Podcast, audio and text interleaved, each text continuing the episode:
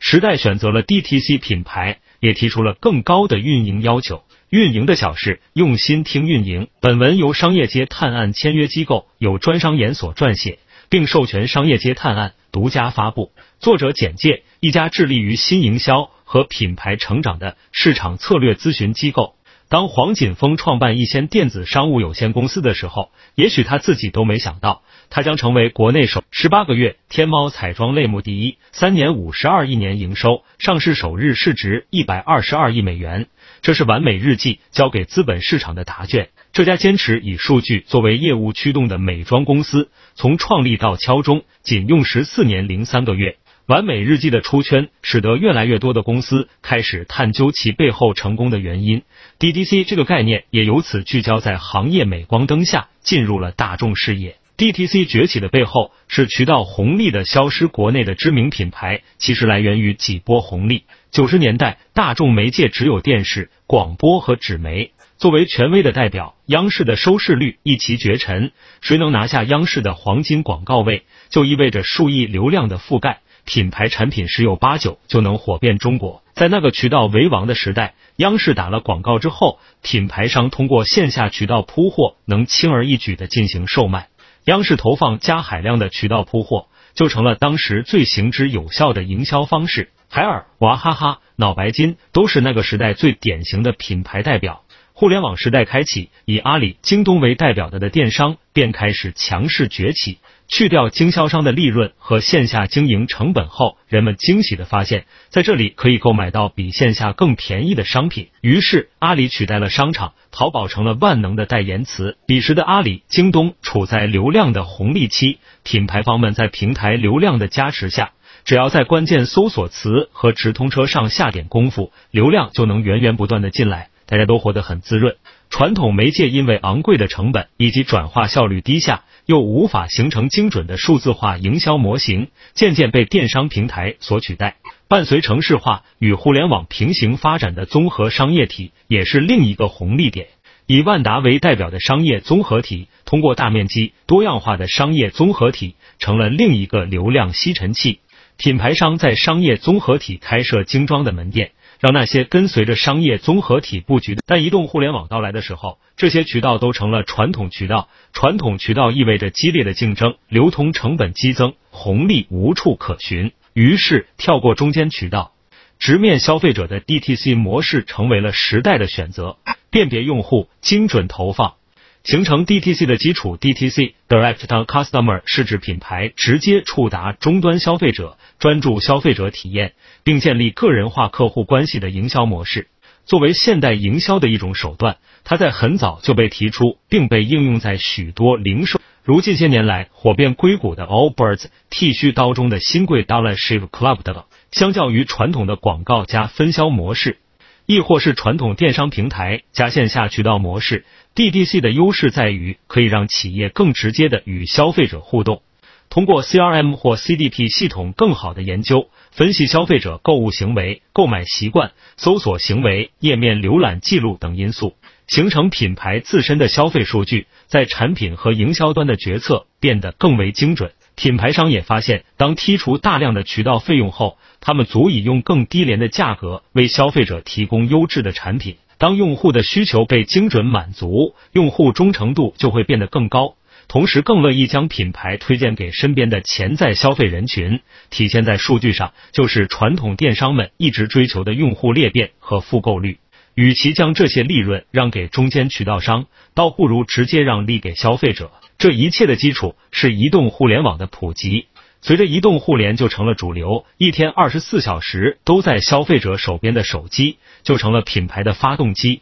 把大量精准的数据源源不断的传递给了品牌商，在精准用户标签的帮助下，用户触达的精准度提升，无效曝光减少，交易链路也在缩短。不过这时候，品牌实质上也是在吃着新兴渠道的获客红利。而且，阿里等平台的造节促销依然死死把握着流量源头，是品牌的重要获客渠道。而程序化广告带来的副作用，就是品牌在投放能力强逐渐趋同，门槛很低，大家都可以通过花钱来达到相近的效果。这使得引流成本不断攀升，最后抵消了营销红利。单纯追求 PV 浏览量，UV 独立访客数、GMV 年营收额，已经不能支持品牌的长线发展，甚至不再是 ARPU 单个用户贡献度。那么出路又在哪里呢？完美日记等品牌给出的答案是 LTV 品牌用户生命周期，从盯紧 GMV 转变为关注 LTV，数据从何而来？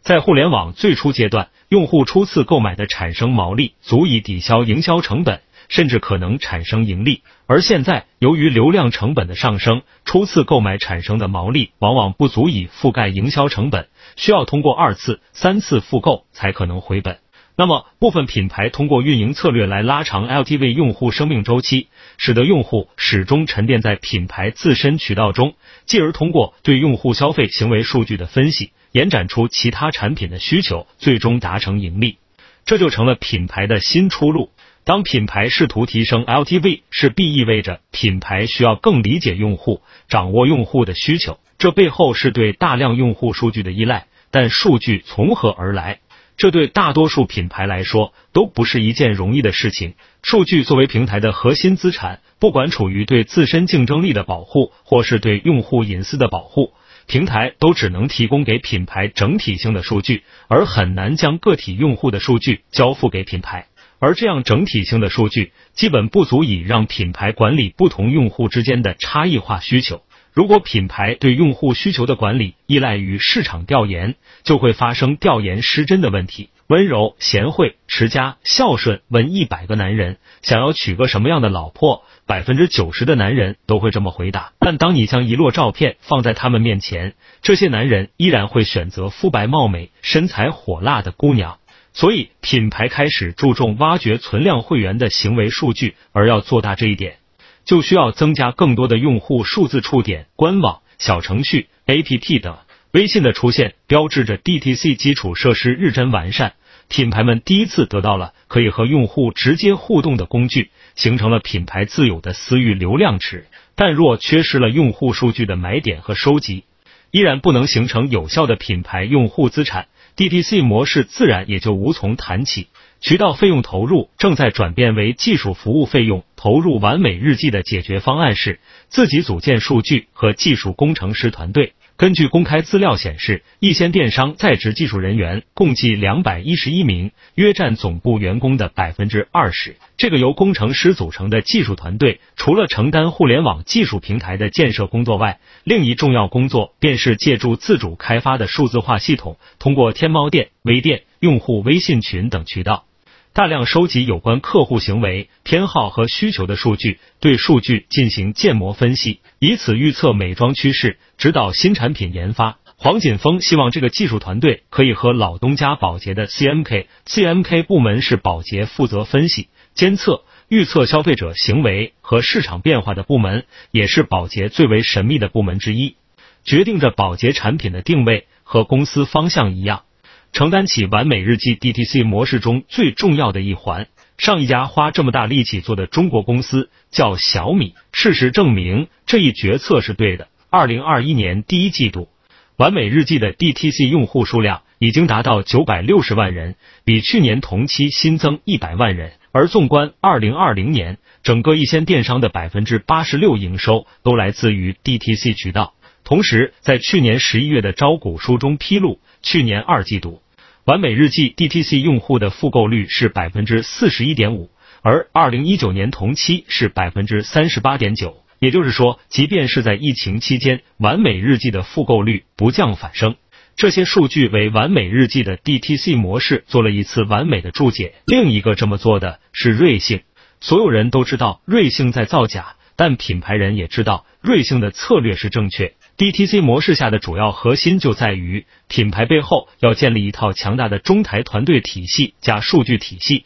来赋能于前端运营和营销。与中国基数庞大的品牌方相比，像完美日记这种数据构建能力极强的企业毕竟是少数。绝大多数的企业受制于资金、团队和技术，无法形成有效的数据中台。一些第三方服务公司开始应运而生。而 Growing Deal 则是其中翘楚，用好第三方技术服务，才能建立自己的 DTC 体系，多点直接触达，自主可控，关注品牌用户需求的差异化，同时成本很低，可以反复在特定的时间内自主使用。这是 Growing Deal 创始人张希梦对 DTC 模式特质的深刻理解。作为一家为上千家企业提供一站式数据增长引擎整体方案的服务商，张希梦一直关注招数字化领域的发展变革。在 Growing Deal 张希梦看来，DTC 带来的效率远超传统品牌的对用户驱动能力。品牌方在线上获得了精准的客户，又通过工具组合实现了系统化的精准用户获得管理方式。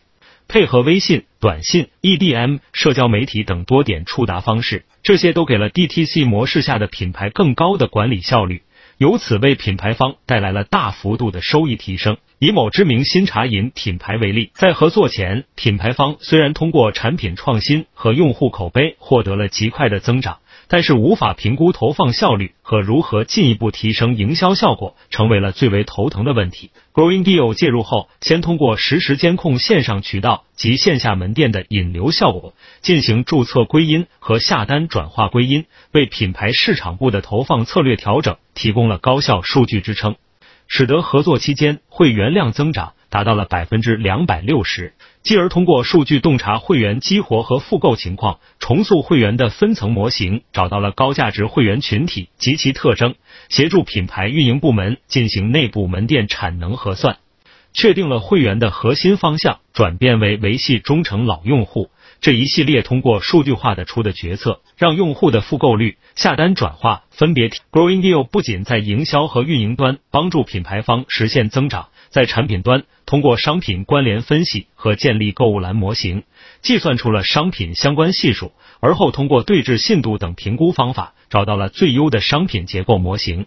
在旺季促销期间，券包购买率与之前相比增长了惊人的百分之一百三十四，又一次让品牌体验到了基于数据驱动模式下的威力。DTC 不仅仅是新品牌的方向，同时也是传统零售商的机会。某知名百货在和 Growing Deal 合作前，与大多数百货商场一样，面临着因为商场顾客的随机性和匿名性，对于到店成交模式的商场而言，缺少分析消费者行为的数据工具，也就只能凭经验和猜测去分析消费者的潜在需求。而对于大多数商场消费者而言，逛商场的意义就在于寻找活动和折扣的乐趣，这就容易陷入商场想发布活动，却无法有效触达消费者。消费者想找到活动，又必须去商场的怪圈。公司也尝试过用公众号加 H 五的形式进行线上渠道布局，但效果一直不如意。在引入 Growing Deal 之后，有效打通了站外、站内行为数据与交易数据，建立起了转化全链路分析。线上营收增长超过百分之一百，每天的推送效果如何？哪些产品或者活动转化效果更好？这些问题在部署 Growing Deal。之前只能通过产品销量粗略估算，而如今运营人员会通过 Growing Deal 小程序分析，对商品转化进行监测、追踪，从浏览到支付成功整个转化路径，调整运营策略。同时，通过 Growing Deal 提供的全量站内转化监测，实现对主路径、次路径，甚至精细到每一个专柜商品的转化率监测。据此，产品部门优化产品设计，调整产品布局，而商场运营人员则会根据数据与品牌方沟通，调整库存、活动计划。依托 Growing Deal 打造的这套微信生态系统，这家百货公司找到了新的成长路径，给传统企业转型数字化提供了一个值得借鉴的案例。这种数据驱动的 DTC 模式影响下，作为消费者，我们也在不知不觉中被潜移默化的改变着。当注册完某个最心爱的化妆品牌的会员后，每次促销都会得到微信或小程序第一时间的通知，再也不用登录电商平台才能看到。而在去买奶茶之前，我们可以优先通过小程序进行下单，到店无需排队就可以直接拿货走人。作为品牌的忠实拥趸，我们可以享受到更高的权益和服务，甚至直接提出产品的意见和不足。品牌借助数据慢慢了解着我们。而我们也伴随着品牌一路成长，完美日记正迎来上市后的第一次大考。作为国潮之光的喜茶，在刚完成的 C 轮被估值一百六十亿，知名百货公司也即将度过自己二十二岁的生日。就在这个月，Growing Deal 和腾讯云又达成了深度合作。对个人消费者本身的争夺将逐步替代流量入口之争，成为各方获得竞争优势的关键。